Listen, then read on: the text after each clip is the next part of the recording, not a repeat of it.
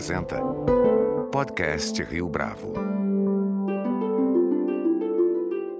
Antes de começar, um aviso importante. Entre os dias 23 e 27 de novembro, das 10 às 12 horas, acontece a Semana Rio Bravo 20 anos, um evento repleto de palestras, conversas e debates com nomes importantes do mercado e também com especialistas da Rio Bravo. Para mais informações e também para fazer a sua inscrição, acesse www.riobravo.com.br barra Semana Rio Bravo 20 anos. Este é o podcast Rio Bravo, eu sou Fábio Cardoso. A trajetória de Luiz Gama se confunde com duas agendas inescapáveis na segunda metade do século XIX: o abolicionismo e a República. Seja como jornalista, seja como ativista, Luiz Gama teve uma jornada singular, sempre se posicionando em relação a temas que são fundamentais até os nossos dias, como é o caso da educação antirracista. Para falar a respeito desse autor e da relevância de sua obra na atualidade, nossa convidada de hoje aqui no podcast Rio Bravo é Lígia Fonseca Ferreira, professora da Unifesp, doutora pela Universidade Paris III Sorbonne, com tese sobre a vida e a obra de Luiz Gama. Professora Lígia Fonseca Ferreira, é um prazer tê-la aqui conosco no podcast Rio Bravo. Muito obrigado pela sua participação. Sou eu que agradeço o convite, muito honrada.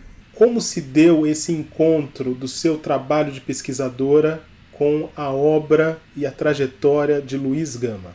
A origem do meu trabalho, né, que hoje tem redundado nos meus livros, foi a minha tese de doutorado né, sobre a vida e obra de Luiz Gama, que eu fiz há já quase 20 anos na França. Eu morava na França quando isso aconteceu, então eu não fui para a França estudar Luiz Gama. E uma das tarefas que me foi solicitada pelo orientador da época, um historiador, que também achou a figura fascinante, nós estamos falando de um período também onde estava, né, era difícil encontrarmos, né, assim, não, meu orientador, orientador, mas das tarefas do meu orientador, era de trazer elementos novos, inéditos, sobre a personalidade, aquele meu tema, aquele meu objeto de estudo. Foi uma coisa bastante complicada, mas de, seja como for, o que eu desejava naquele momento, no meu doutorado, era buscar, né, então encontrando livros, obras, sobre Luiz Gama, mas a pergunta que me guiava era assim, mas onde está a obra de Luiz Gama? Se ele foi um grande, ele foi jornalista, havia menção a sua participação na imprensa, é, a sua obra poética, né, coisas esparsas, se ele foi uma pessoa de tanta influência, se foi divulgado, onde está a obra de Gama? Como encontrá-la? Foi assim que se deu, digamos assim, a minha investigação, e que ao longo desses anos eu pude, obviamente, eu acho que eu posso considerar que eu estou completando aquele, o propósito e uma das linhas que eu tracei também me foi exigida no meu doutorado, em função de hoje a gente poder contar com arquivos mais bem organizados do, do, que naquele momento. O primeiro livro que eu lancei já vai fazer quase 20 anos, que é, foi a reunião da produção poética integral de Luiz Gama, que se chama Primeiras Provas Burlescas e Outros Poemas. Então, eu reuni nós vamos encontrar outros livros com, com as primeiras provas burlescas? Sim. Porém, o meu foi o primeiro que se baseou e que cotejou efetivamente as duas edições que haviam sido preparadas pelo próprio Luiz Gama. E isso se deveu, inclusive, ao fato de que ninguém antes de mim teve, tinha tido oportunidade, esses livros são raríssimos. Eu encontrei ali já no final dos anos 90, antes de preparar de prepará-los, eu encontrei esses exemplares na biblioteca de José Mindlin, na biblioteca particular do José Mindlin,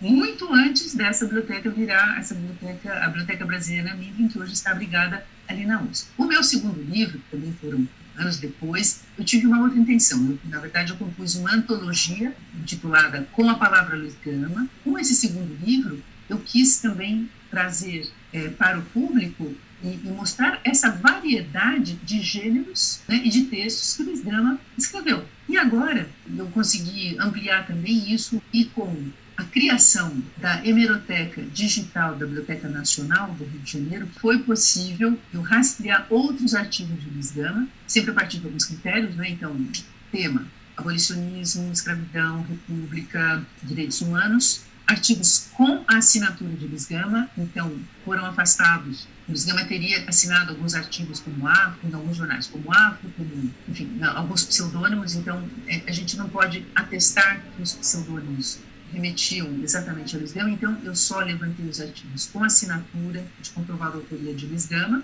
e cheguei a um número que a, a mim mesma surpreendeu, que eu esperava pelo menos dobrar aquele inicial de 19 artigos e para uns 40, 40 e poucos, e cheguei a levantar 61 artigos, deixando muitos de fora porque eles não se encaixavam nos temas que nós havíamos escolhido né, para essa, essa coletânea. Professora, já faz mais ou menos um ano que, por ocasião do aniversário de 130 anos da Proclamação da República, o jornal Folha de São Paulo publicou um editorial em que saudava a atuação do Luiz Gama como abolicionista e como republicano.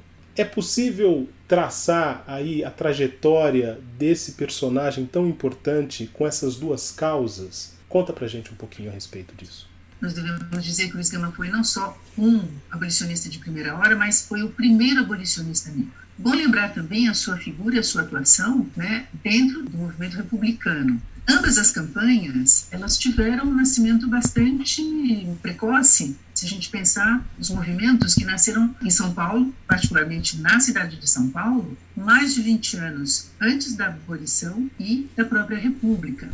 Então, acho muito interessante a gente se lembrar aqui, às vésperas, inclusive, de mais um aniversário da nossa proclamação da República, este papel pioneiro de Luiz Gama em ambas as lutas, nas quais ele esteve ligado, porque ele acreditava que não era possível pensar uma sem a outra. Luiz Gama, ele nasce livre em 1830, ele é escravizado aos 10 anos, naquelas circunstâncias dramáticas, né, pelo pai. Ele, que é filho de uma negra africana, diz da Costa, Mina, Luísa Maim, figura hoje emblemática do feminismo negro. Luiz Gama, vendido pelo próprio pai, vai para o sul, nasceu em Salvador, então ele faz o périplo, Salvador, Rio de Janeiro, Rio de Janeiro, Santos, Santos, como ele diz, né? ele desembarca em Santos num lote de uma centena de escravos que sobem até a Serra do Mar, vão até os mercados de escravos de Campinas, lá ele não é comprado e volta para São Paulo e acaba ficando na casa de seu senhor como seu escravo doméstico. Luiz Gama, então, quando ele chega à cidade de São Paulo, ele tem 10 anos. Então, vamos, né, é interessante a gente acompanhar e pensar no que será a trajetória de Luiz Gama nesse período, desse menino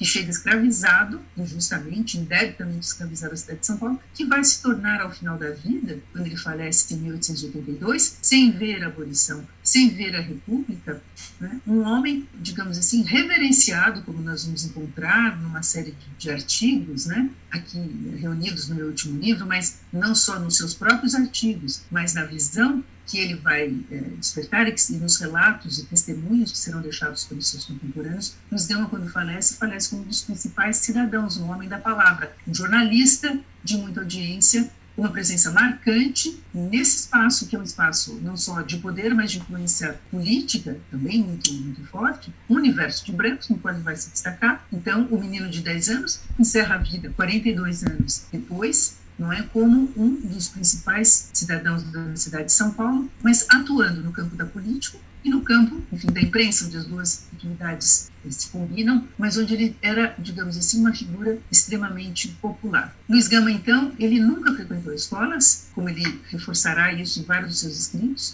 mas antes mesmo dele se libertar, ele começa o seu processo de letramento, né, se alfabetizar, ele conta, inclusive, né, em que circunstâncias isso acontece, e dos 17 anos, em pouco tempo, ele, em 12 anos, não é um, um tempo muito grande, ele escreve né, o seu primeiro livro, que é uma coletânea de sátiras políticas, raciais e sociais. A primeira edição sai em 1859, ou seja, 12 anos depois dele ter iniciado seu processo de letramento, sem ter frequentado escolas. É? Então, Luiz Gama, como eu costumo dizer, ele adentra este universo dos homens letrados, que era um universo, vamos lembrar que ele viveu aqui em São Paulo, praticamente exclusivo de homens brancos. E é onde o Luiz Gama vai se singularizar, não é? Antes de, a partir de 1800, da década de 1860, né, se tornar um homem com uma presença muito forte dentro da imprensa, imprensa obviamente de orientação, é, os órgãos daquele momento tinham uma, uma, orientação política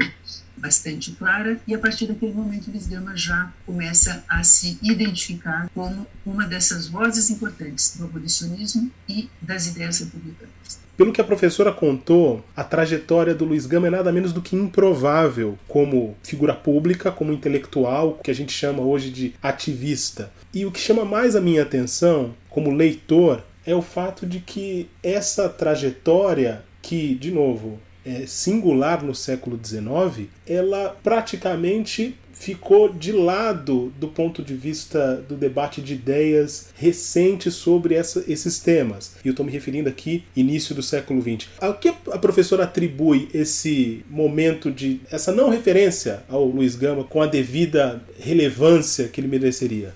Quando a gente diz que o Luiz Gama é, um dos primeiros abolicionistas, e o primeiro abolicionista negro aqui é, é preciso para nós que é, eu fico um pouquinho, acho um pouco curioso que às vezes a gente vai referindo né, aos abolicionistas negros, Luiz Gama, José do Patrocínio, André Rebouças, gente precisa se debruçar um pouquinho sobre uma linha do tempo para observar o seguinte: o Luiz Gama, ele era, posso afirmar nisso, né, o primeiro abolicionista negro, ele era o mais velho, ele nasceu em 1830. Né? Então, há uma diferença muito grande, inclusive, se a gente pensar na evolução da história do Brasil e principalmente dessa, desse movimento para uma mudança importantíssima do ponto de vista institucional, há uma diferença muito grande entre uma Pessoa, que nasce em 1830, caso de Luiz Gama, e Patrocínio, que nasce em 1854. Luiz Gama nasce oito anos depois da proclamação da independência, Patrocínio nasce quatro anos depois da última lei, portanto, José de Queiroz, que vai extinguir, não, né, ela vai, digamos, reforçar a extinção do tráfico de escravos para o Brasil. Então, são 24 anos, eu sempre digo, Luiz Gama poderia ter sido pai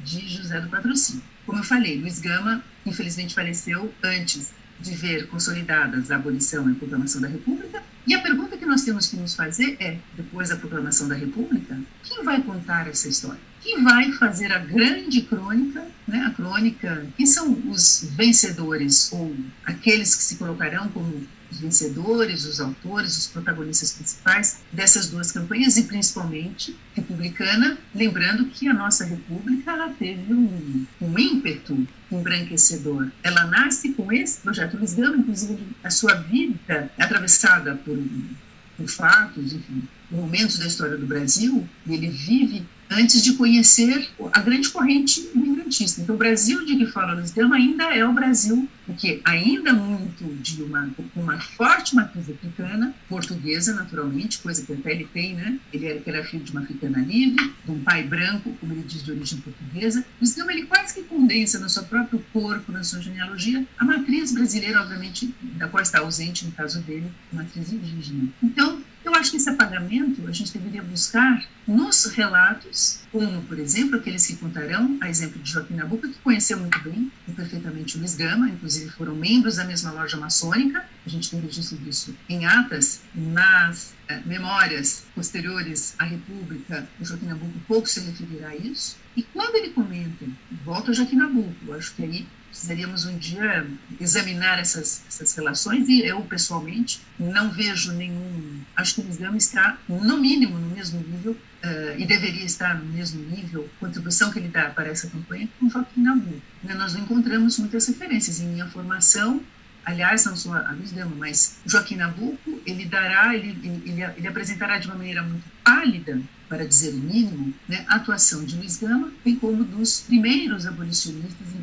paulistas. Como se, a gente encontra isso nos manuais de história, né, como se nós, como se a campanha, o movimento abolicionista partisse de 1879. E quando a gente olha para essa história de Luiz Gama, e agora, com o resgate dos seus escritos, lembrando que os escritos de Luiz Gama, né, no caso, os, uh, os artigos publicados na imprensa de São Paulo, no Rio de Janeiro, né, que esse essa última pesquisa que eu realizei. Então, são os artigos apresentados a partir de 1864. O Gama já havia, inclusive, começado um pouco antes a sua atividade jornalística. Eles vão nos, nos mostrar não é, que esse, essa discussão para o encaminhamento da abolição imediata, como ele pedia membros do seu grupo, ela começa, eu repito aqui, 20 anos antes da abolição, ou no mínimo 10 anos antes de 1879, quando se costuma, digamos assim, marcar né, o início desta, desta campanha. Esses são, é a última fase do, do abolicionismo, que acontece na corte. Né? Lembrando que São Paulo, como província, sim, poderosa, mas a cidade de São Paulo um pouco menos expressiva, mas nem por isso ela deixava de ter uma importância. Professora, qual que é a relação do Luiz Gama com as instituições da sua época? De certa forma, a professora já adiantou isso com relação à imprensa, mas, por exemplo, em relação à maçonaria e também o próprio império, o segundo reinado, como que se dava essa conexão, esse vínculo, essa aproximação, ou mesmo distanciamento com essas instituições? Então, se eu digo que o Luiz Gama é um abolicionista, obviamente ele será, ao longo de toda a sua vida, e isso é uma coisa muito interessante, observar essa trajetória retilínea, isso que ele vai abraçar quase como uma missão, né? até porque a gente, é, é, é interessante a gente observar que o Luiz Gama obteve, ele foi escravizado pelo pai, mas ele afirma numa carta ter obtido as provas de ter nascido livre. Então, o primeiro escravo que o Luiz Gama, que afirma ter libertado 500 escravos, o primeiro escravo que ele liberta é a si mesmo. Então, é, é muito interessante a gente observar isso. Então, Luiz Gama, ele é anti-escravista, ele é contra os conservadores, o Partido Conservador da época, que era principalmente, digamos assim, formado, qual se reuniam né, os eles queriam manter o status quo, monarquista e abolicionista, como republicano, e isso o Luiz Gama ele sintetiza de várias frases, mas tem uma que é, eu acho assim, que todos nós deveríamos conhecer, né? Então, ele diz que tinham sempre, ele afirma isso mais de uma vez, que tinha um sonho sublime, um Brasil sem reis e sem escravos. Né? E numa outra carta ele diz, porque eu, né, porque eu detesto os senhores e os, os reis, não é? E ele também era uma figura, você falou das instituições da época, o Luiz Gama ele faz parte de uma, de uma corrente é, republicana mas republicana e também maçônica, ele foi maçom em São Paulo, de linha progressista, que se opunha muito à igreja. Curioso, né? Então ele era, digamos, inclusive nós encontramos já nas suas primeiras provas burlescas, nas suas sátiras, que ele publica primeira edição em 1859, depois a segunda em 1861, a gente já tem algumas sátiras não é, de caráter anticlerical. Isso ele mantém até o final da vida. A instituição, a igreja vista, a igreja católica apostólica romana, qual inclusive ele vai se referir muito, ele tem plena consciência também, digamos assim, da participação dessa instituição, não só na, no apoio, mas na própria reprodução né, é, do, do escravismo e da escravaria, né, fisicamente falando. Com relação à imprensa, ele é um, ele é um herdeiro desse pensamento que, que vai chegar desde a Revolução Francesa, portanto, liberdade de imprensa, como ele diz, é um, é um nobilíssimo, né, o mais nobre dos princípios, é um pilar do que ele chamava, portanto, da república ou da democracia, né? essa palavra na linguagem dele significa as duas coisas. Ele era, ele tem um, uma das suas sátiras, inclusive não só das sátiras publicadas no livro Primeiras Provas Burlescas, mas aliás eu costumo dizer que muitos daqueles temas depois retornam, né, nos seus artigos de jornal. Mas o Luiz Gama também nós vemos de que maneira ele vai combater essa figura, digamos, do tirano. Ele se refere à figura de, de Pedro II como o tirano que precisava ser combatido. E a maçonaria foi, ainda voltando à questão, a sociedade imperial o Luiz Gama, como eu uh, já disse numa, numa, entrevista anterior, o Luiz Gama ele é um grande intérprete do Brasil, porque a gente encontra, através no, seu, no conjunto dos escritos, vamos dizer assim, uma radiografia da sociedade imperial da sua época, que ele combatia, né? terrivelmente, mas enfim, a gente encontra um retrato né, da sociedade imperial na época, das suas mazelas, dos seus funcionamentos, da corrupção sistêmica, né, não só do racismo estrutural, mas da corrupção sistêmica, né, que, digamos assim, estava presente, como ele dizia, em todas as atravessava todas as instituições do país. Isso é uma coisa muito interessante de resgatar, não só a denúncia do preconceito, do que era feito contra os escravizados. Portanto, como ele dizia, ele vai, nas suas demonstrações, dizer como era fraudado o direito dos escravos. Ele dizia também que tinha a missão de mostrar como a justiça no Brasil era administrada de modo extravagante. Se ele estivesse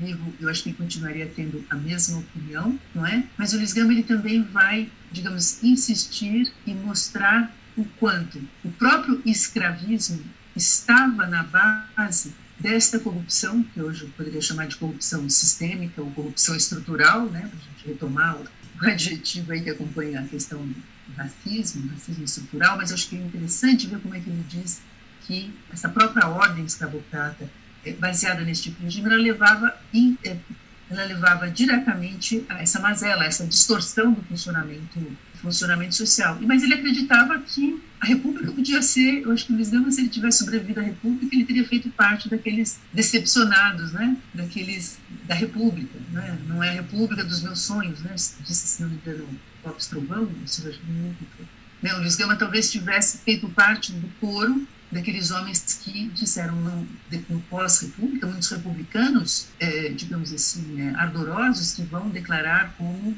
esta não é a república dos meus sonhos. Outra figura que se mostrou e declarou a sua decepção com a República foi o próprio Lima Barreto. Então, acho que Luiz Gama, talvez a República que Luiz Gama sonhou não foi aquela que foi proclamada a partir de 1889. Então, ele não teve o trabalho ou desgosto assistir a ordem que seguiu. Ele que dedicou a sua vida a essas duas questões, ele não teve o desgosto, talvez, de ver o seu sonho não exatamente realizado como se imaginava.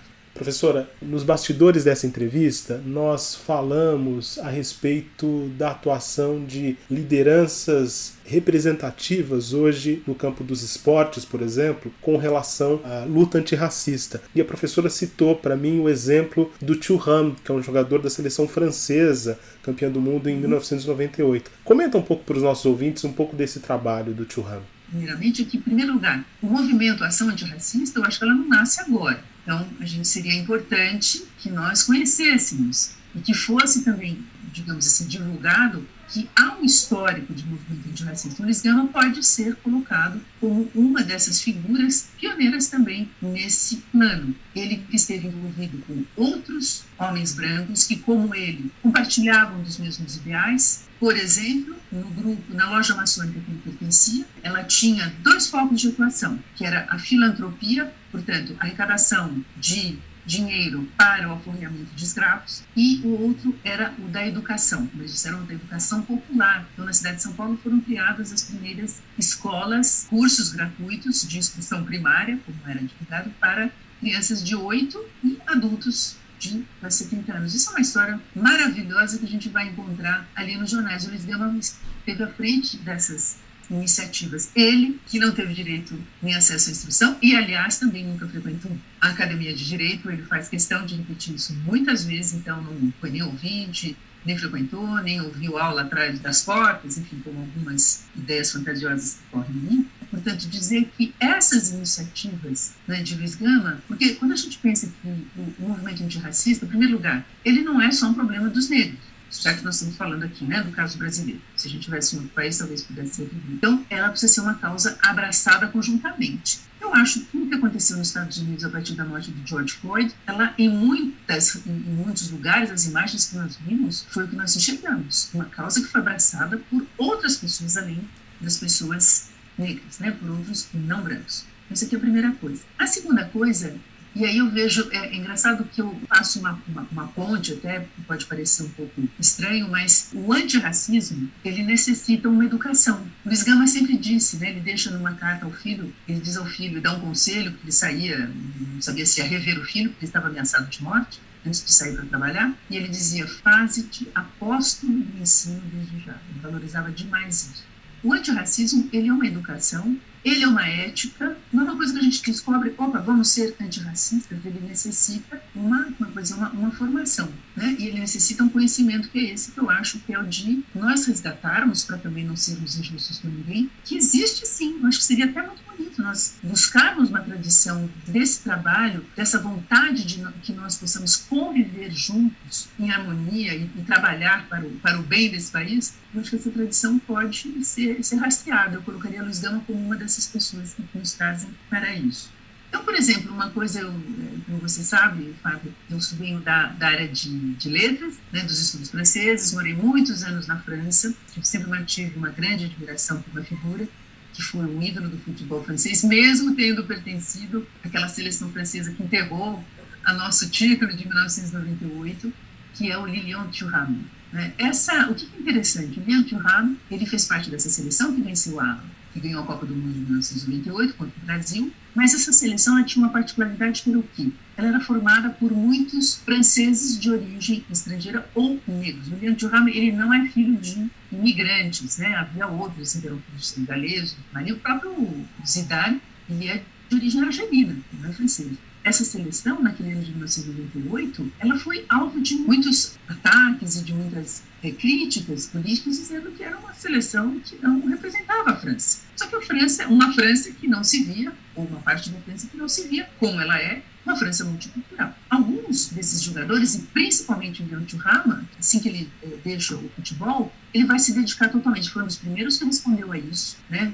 Bastante politizado, extremamente, é, digamos, consciente do que aquilo poderia representar né, como, como discurso. E ele vai fundar, depois que ele deixa o futebol, ele tem uma fundação, a Fundação Churrama, Fundação Lilian Churrama, que é voltada para a educação antirracista. Isso já faz alguns anos. Um dos focos de atuação dessa educação antirracista é fazer o resgate da história e trazer, digamos assim, à tona não só o que foi a presença da França nos territórios coloniais, nas Américas, ou seja, na, nas Antilhas, ele, Turrano, que inclusive é de origem, ele é da Guadeloupe, que é um território francês, portanto ele é de nacionalidade francesa mesmo, ele não é naturalizado, ele é francês. Às vezes tem uma confusão, né? Como também o racismo e a xenofobia, que são um produto da, do colonialismo também, de que a França, inclusive, foi uma das grandes teve uma das grandes presenças coloniais, né? não só na África, mas em outros países da África. Então,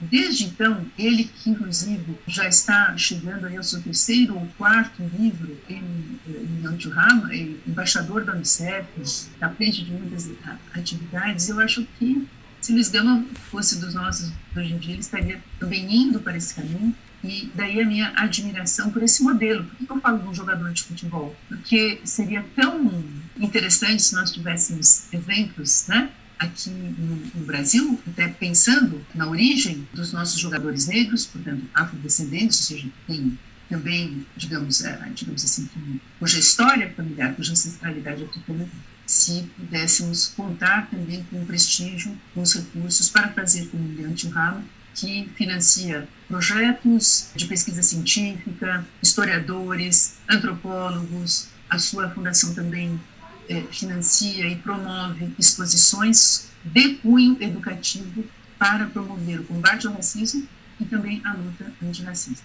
Professora, para a gente pensar o legado da obra e da própria trajetória do Luiz Gama para os nossos dias.